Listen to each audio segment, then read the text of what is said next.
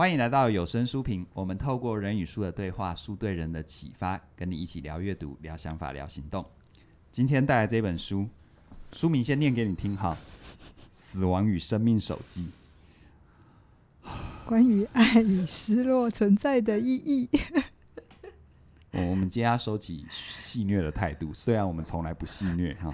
嗯，好，这本书呢，嗯，我一直在调整我的心情，怎么去介绍它，因为我希望大家想到阅读是跟你生命的一个连接，嗯，它可以是轻松的，它也是可以启发智慧的，它更可以是深刻的，嗯。那这本书，我是抱着一个很特别的心情来。呃，来跟嘉玲一起跟他分享哦，嗯、跟大家分享，因为他的作者呢叫做欧文亚龙。我们呢在心理治疗的领域、嗯、心理智商的领域，或者是大概读心理的很很多人，就算你不是走这个领域，也都会多多少少读他的书哈。亚伦，嗯，像我记得我最早接触到他的书是《生命的礼物》。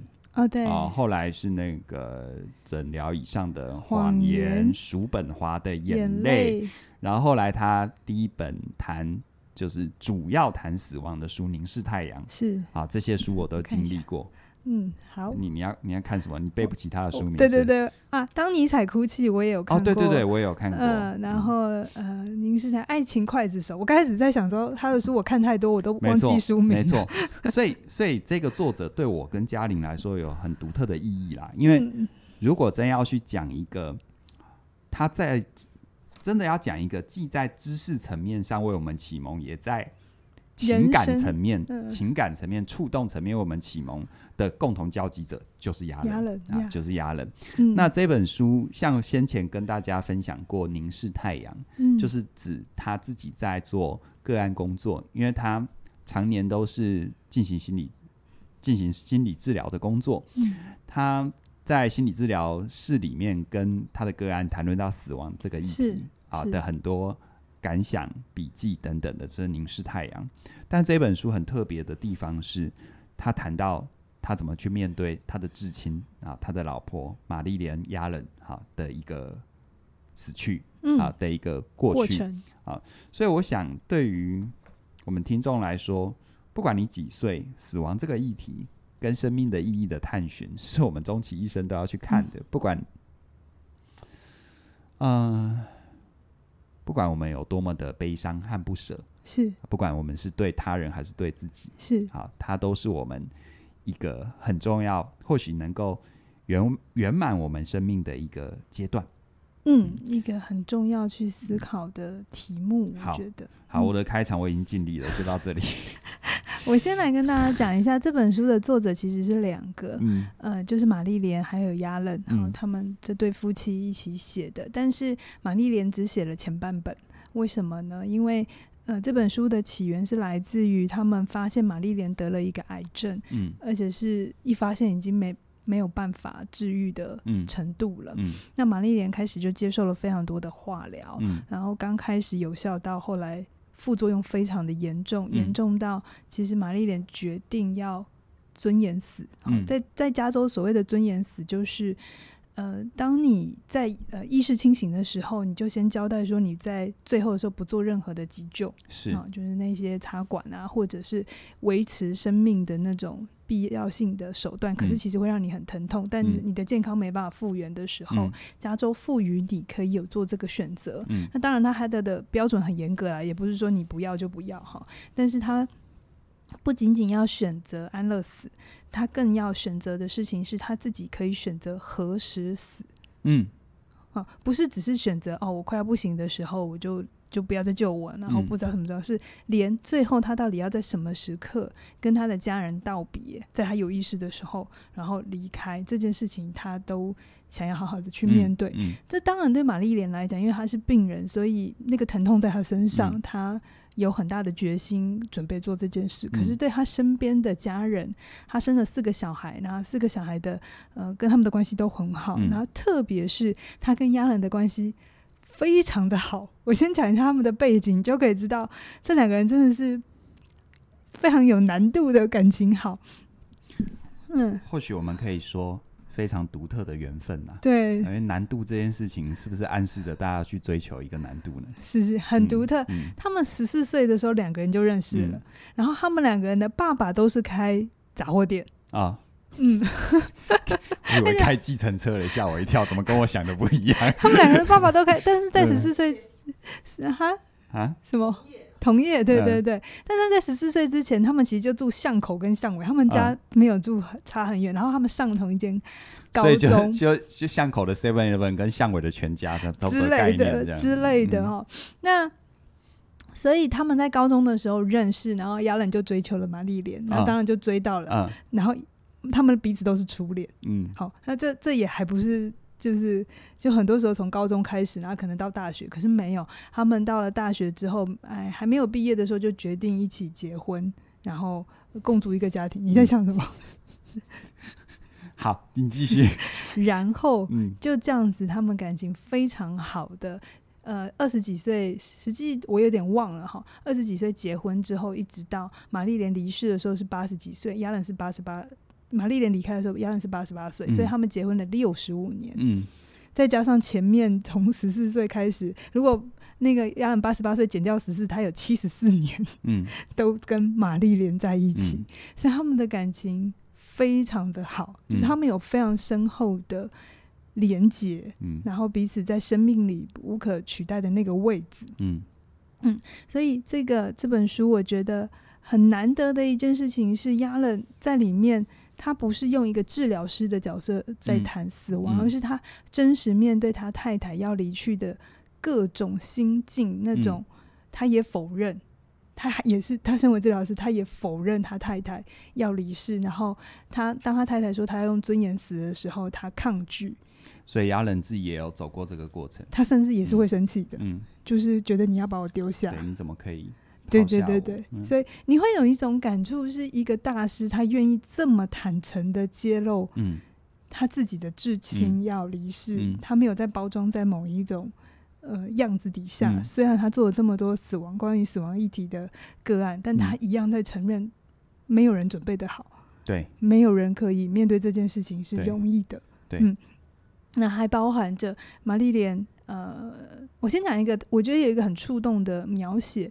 他说，那种心情，面对死亡就在你眼前，你既无法做什么，可是你又不甘心的心情。就他有一次，因为玛丽莲早上都要喝一种红茶，每每天早上他都会喝。那有一天他打开来，看到抽屉里只剩下三四包，嗯、好，他就就是他要去补，他要去补货了哈。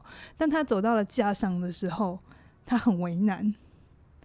因为其那时候已经是玛丽莲快要不行的时候，嗯，他现在要买一整盒三十包，还是只要买五包？你知道那个？嗯，我现在讲起来很简单，嗯，可是你知道，在做那个决定的时候，你似乎好像自己亲手选了死亡的时间。嗯，嗯，他当然希望玛丽莲永远都留在身边，嗯，可是他也知道这在折磨他的太太，所以他到底要买几包？嗯，那一刻。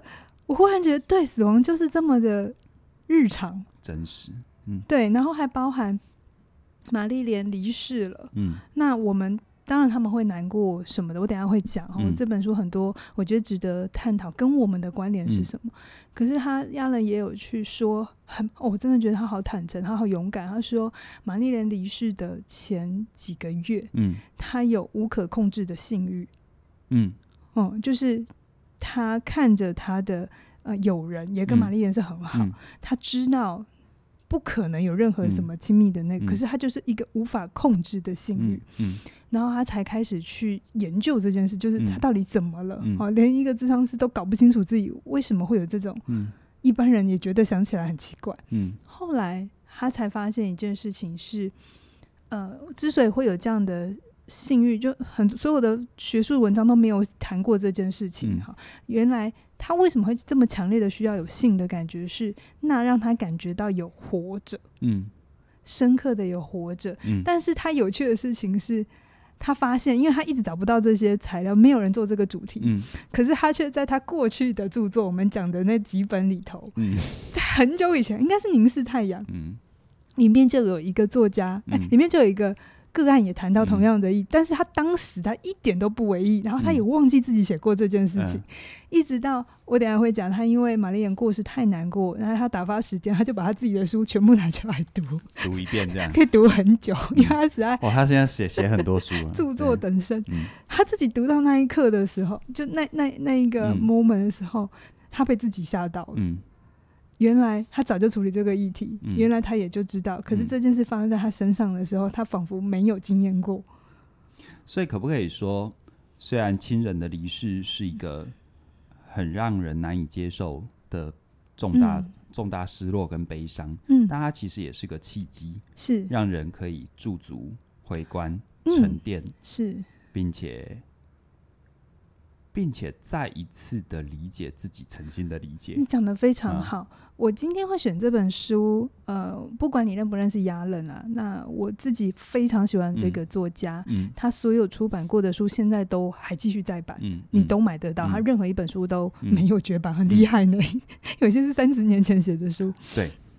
那我我我会很想要说的事情是，虽然你在看的是一个。你可能觉得他是个老人，如果你不是心理界的时候，嗯、你会觉得他是个老人。可是你在看这本书的时候，会有很多的触动点。嗯，是比如说他里面去探讨，因为他跟他太太都要面对死亡这件事就在眼前，他们去讨论为什么他们可以相对一般人还是比较平静的去接受。他们在想。死亡的焦虑到底在焦虑什么？嗯、哼好，这个这这这这个东西其实还蛮直接的。嗯、哼你怕不怕死？嗯，我现在就问你，那个正在收听这一段内容的人，你怕不怕？对，说说不怕是说谎。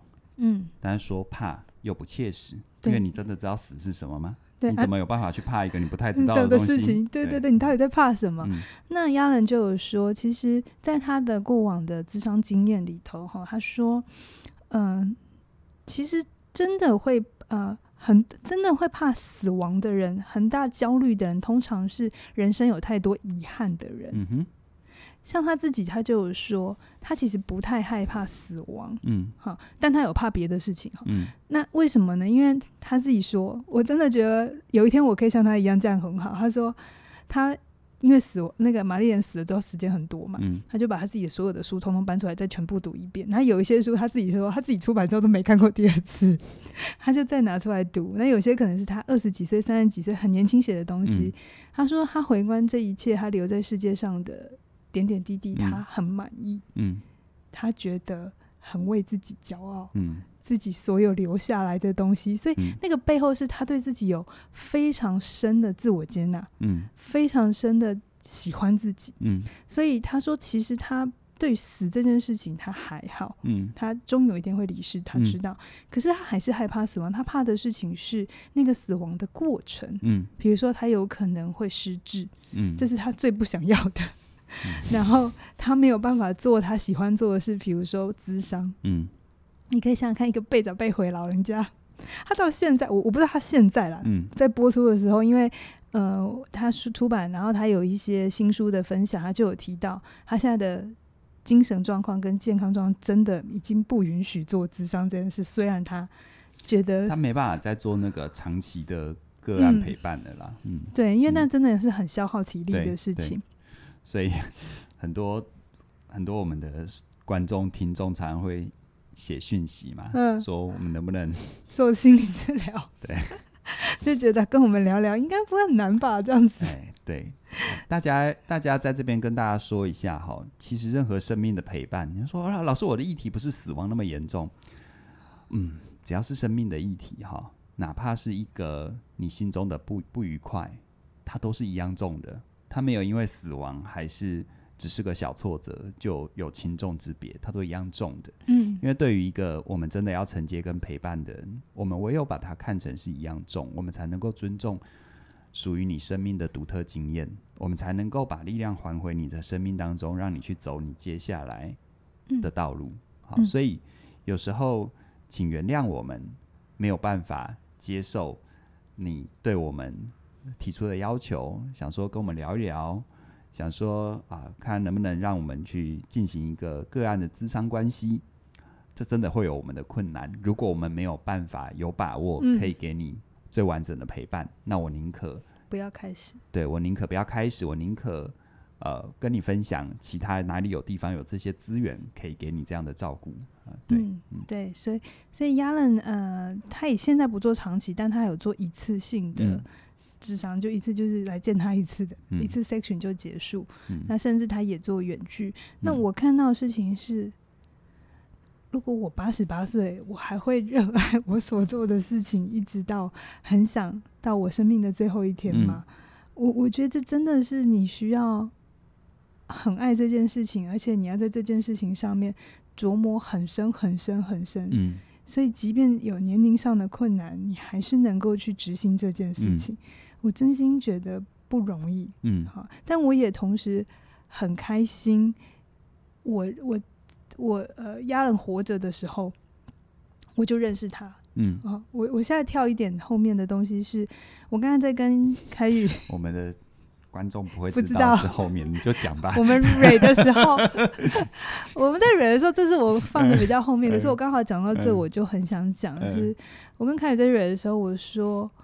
我非常非常开心，嗯，我跟亚伦活过同一个时间段，Yeah. 就他活着，我也活着，然后我们呼吸同一个地球上的空气，虽然不一定 同一个城市，然后、嗯、就是亚伦对我的影响，生命的影响是非常大的，嗯。啊，我们世界上一定有很多东西对你有影响，比如说司马懿对你有影响，有没有？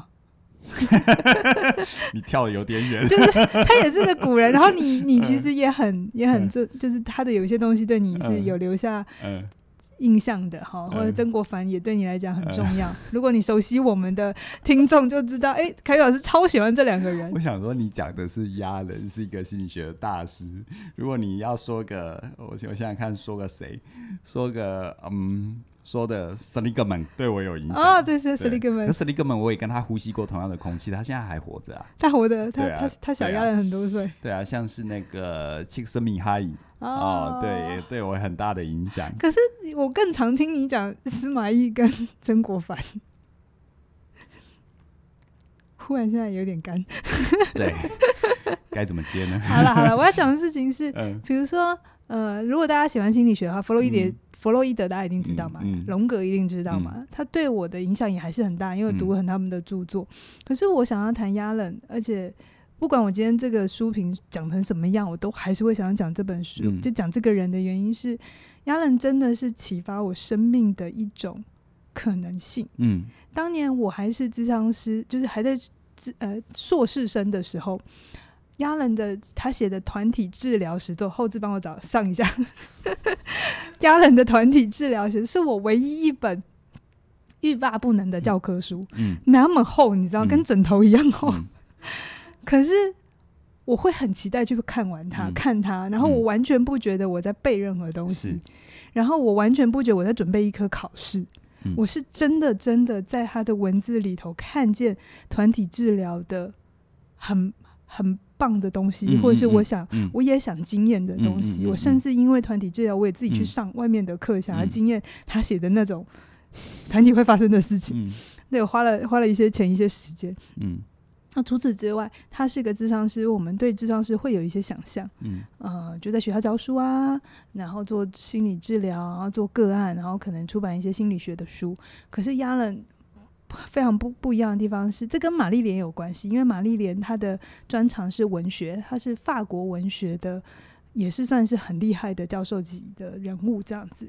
所以，呃，亚伦一直说他在文学上面的任何的造诣，或者是他能创作出这么多东西，都是玛丽莲在背后的一个推手。嗯，那因为玛丽莲读很多很多文学的书，所以也起有一点是影响了亚伦，把他的东西后来变成他没有写那么多。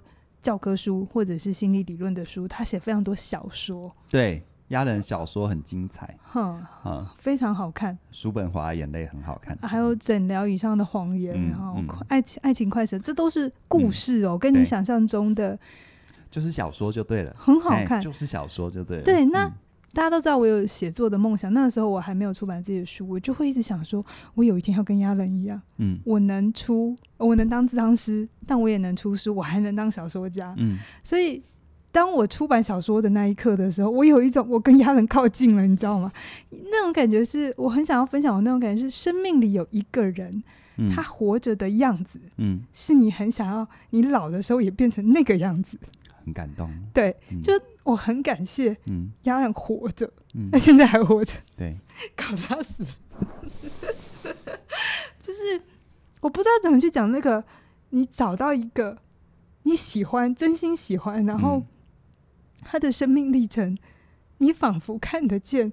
如果你愿意，嗯，你也可以慢慢走上那条路，而且是有可能的。嗯、那个触动非常的大，就是我觉得生命里有一个这样的导师，虽然他可能不认识我，嗯，可是他活出来的样子让我觉得，如果有一天我可以活得也像他这样，嗯、我蛮开心的。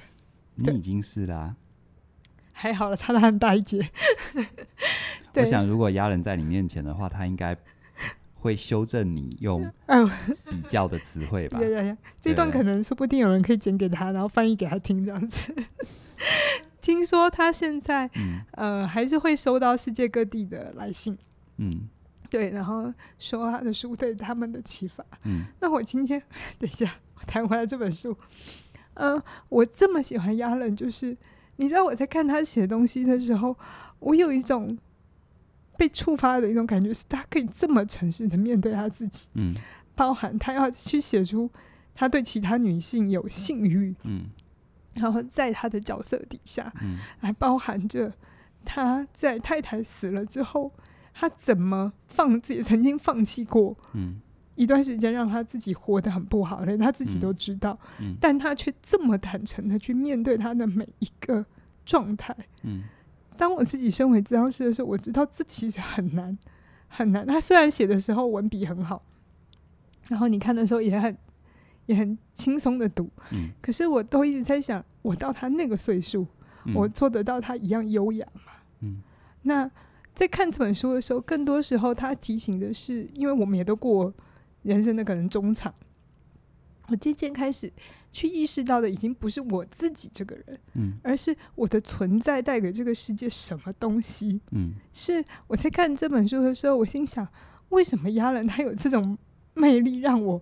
其实他只要一出版书，我就会很想要去看他，不管他的题目是什么，到底跟我有没有关联，或我能不能用得上，但他的这个存在，让你有一种深刻的相信，而我觉得这是人生活出来最大的价值。就有一个人，他是这么这么的，在你的生命里有这么大的影响力。虽然我自己做的心理治疗学派没有那么的存在主义，对，可是我却觉得，哎，他他真的是一个让人不知道怎么形容的存在。嗯，亚伦其实透过他的书讨论死亡，我觉得他带给你的。也带给所有读者的是让我们知道怎么活吧。真的，一个人要能够坦然面对死亡，没有遗憾，其实是他很清楚知道他怎么活。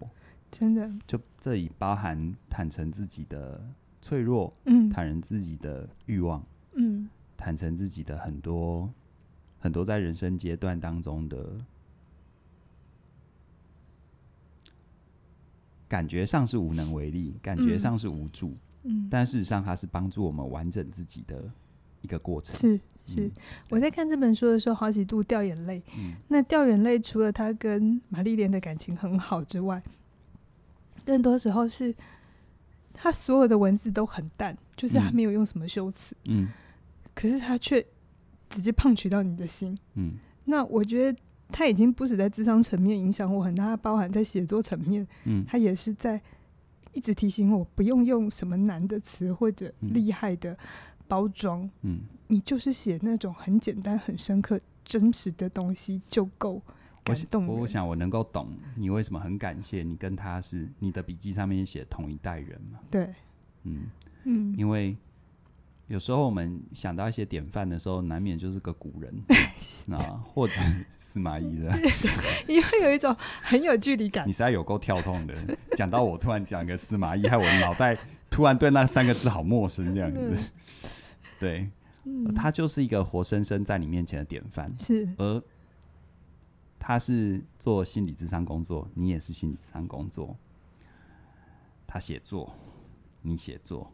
他写小说，你写小说，应该说你写小说，因为他。对，好，然后你是踏入心理咨商工作才认识他，可是或许在在另外一个语言、另外一个文化、另外一个国度，那当然你跟他生命的交集，如果就以客观年岁上来说，他现在已经八十八岁了嘛，他当我阿公都有余了。对，呃，在合理的状况底下，没有几年。对，但是这这其实是一种传承，我相信对亚人来说，他不仅是传承这样的精神给你，他传承。好几代人，好好多好多人。你刚才用一个词，真的蛮触动我的。嗯、我也一，我也也是在最近开始想到传承这件事情。确、实，我深刻感觉到亚人的东西在我身上，我想继续延续下去。嗯嗯、那不管我我最终做的好或不好，嗯、可是那个再也不是只看到自己这个人，嗯、看得到这个世界，嗯、是我大概。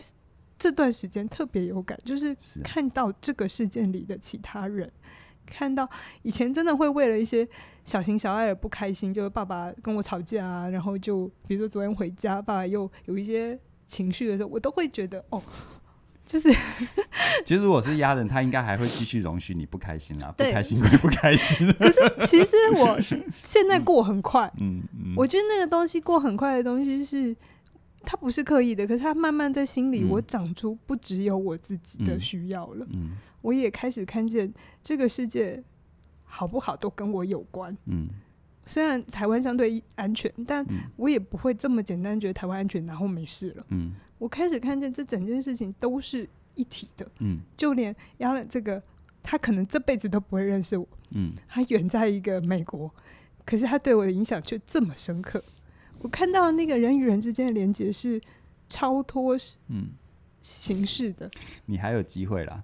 曾国藩不可能认识我，你也真厉害。史蒂格本可能认识你啊？哎，有可能，有可能，他还在。对，所以、嗯、呃，回头我想要谈这本书，像这本书谈丧偶，嗯，其实很多人就会问亚伦，嗯，你跟玛丽莲感情这么好，嗯、你几乎这辈子。百分之九十以上的时间是跟他在一起。嗯，好，他离开会不会很难过？嗯，就是走不出来，大家也都担心。嗯、他自己也曾经这么担心过。嗯，可是，呃，亚伦说，他也陪伴过非常多丧偶的个案，他知道一两年后就会变好。是，以前是他知道这件事，现在是他。忽，他也发现原来真的是这样，嗯，就是他跟玛丽莲很好的感情变成所有的养分，嗯，即便玛丽莲现在不在，他自己也有说，他从会气玛丽莲自己离开，然后那个房间有那个玛丽莲的照片，嗯，他就故意让他背过去看，看墙，对对对对，盖起来，不看他，他说他走过这一段生气玛丽莲，嗯。的过程，你你觉不觉得很真实？一个智商师跟你说我。拿拿着我的老婆叫去罚站，因为你丢下我。嗯，到他说，他真他他终于懂了那些其实丧偶走不过、嗯、走不过去的人，不是他们夫妻感情太好，而是感情太不好，嗯，才会走不过去。对，对，嗯，他说他自己的歌还那种夫妻感情不好的人，嗯、突然有一方丧丧偶的时候，我们常以为另外一个人，嗯、反正折磨你的人死了，你应该解脱了。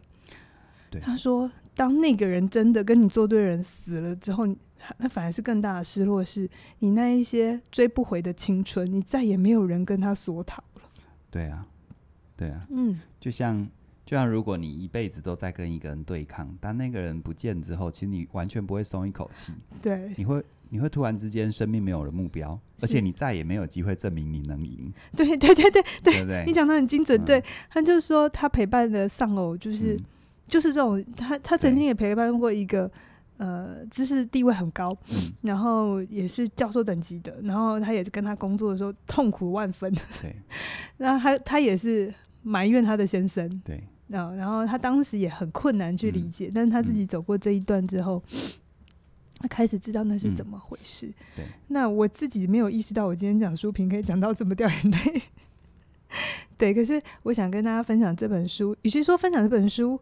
倒不如是分享这个作家，嗯，然后他有非常多的书，嗯，有机会看你的缘分在到哪里，你、嗯、你你想要看小说也可以，嗯，那你对心理治疗有一点小兴趣，可是你又不是这一方面的人。刚刚凯宇讲的《生命的礼物》那一本是非常好的一本入门书。对，《生命礼物》一百篇嘛，对不对？好像是一百篇，我记得一百篇，非常感动的一本小书。嗯，那那我个人是蛮推叔本华的眼泪，因为我我开始对于。其实说起来蛮惭愧，因为虽然我的心理学训练、社会心理学，尤其我们接受的是比较呃呃哲学方面的的路线哦，也谈很多存在主义等等，但我真的会很很很触动存在主义里面的一些东西，其实是叔本华的眼泪。压人开始 是叔本华的眼泪，精准的说是叔本华的眼泪。对，对，对，他有非常多很好看，嗯。你真的觉得他文字里有不知道哪里来的魔力，就是很厉害，很厉害。嗯，我想对亚人来说啊，这么讲也不太、不太、不太、不太适当了，因为我怎么能够去说对亚人来说？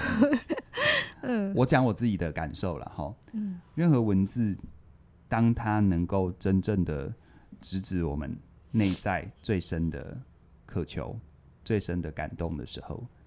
文字本身就不用是华丽的，嗯，它就可以是很素朴的，就像亚人他为我们展现的很素朴的一面，我们把他当成大师，可是他就像是一个一般人一样，面对丧偶，面对至亲的离去，所有会有的情绪，所有会有的愤怒都会有。